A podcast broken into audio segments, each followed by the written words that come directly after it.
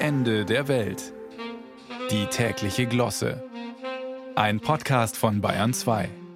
Jetzt wissen wir endlich, was die CDU tief im Innersten umtreibt. Sie hat sich ja eine neue Parteifarbe verpasst und will künftig ganz in Türkis für sich werben. Bei den alten Griechen vertrieben sie damit die bösen Geister und moderne Farbpsychologen behaupten, Türkis helfe gegen Einsamkeit und übertriebene Emotionen.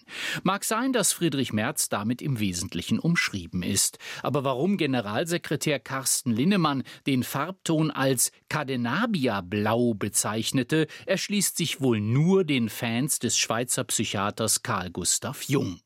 Der soll mal gesagt haben, man wird nicht erleuchtet, indem man sich Lichtfiguren vorstellt, sondern indem man sich die Dunkelheit bewusst macht.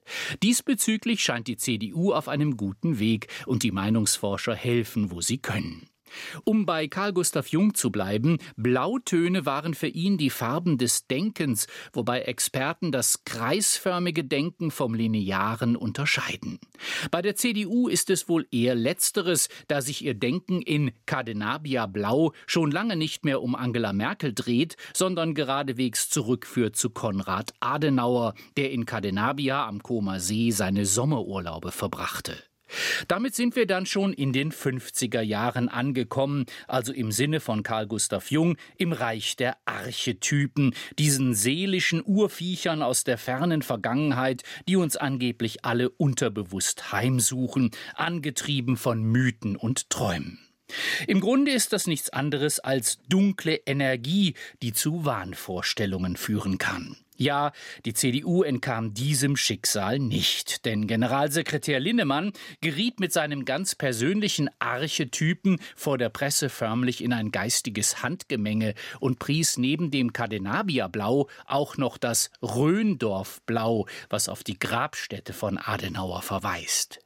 Die CDU bewegt sich rein farblich also zwischen Wiedergeburt und Urschrei, gewürzt mit morgenländischer Meditation. Dafür produzierte die Partei ein Werbevideo, in dem ein Parlamentsgebäude mit Glaskuppel zu sehen ist.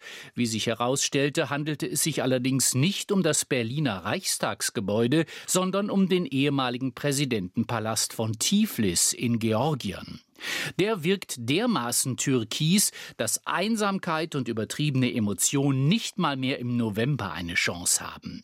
So wie es aussieht, strebt Friedrich Merz dort aus rein farblichen Gründen die absolute Mehrheit an. Womöglich will er mit Duldung von Petrol, Minze und Aquamarin regieren, was dem Ganzen eine exotische Note verleihen würde. Menschen, denen Türkis am Herzen liegt, sollen übrigens perfektionistisch und egozentrisch sein. Über Menschen, denen Georgien am Herzen liegt, ist nichts weiter bekannt, als dass sie Walnussbällchen, Teigtaschen und Schaschlik bevorzugen. Der nächste Bundestagswahlkampf duftet also schon mal verführerisch. Gönnen Sie sich den Wochenendtrip mit Ihrem Archetypen in Tiflis.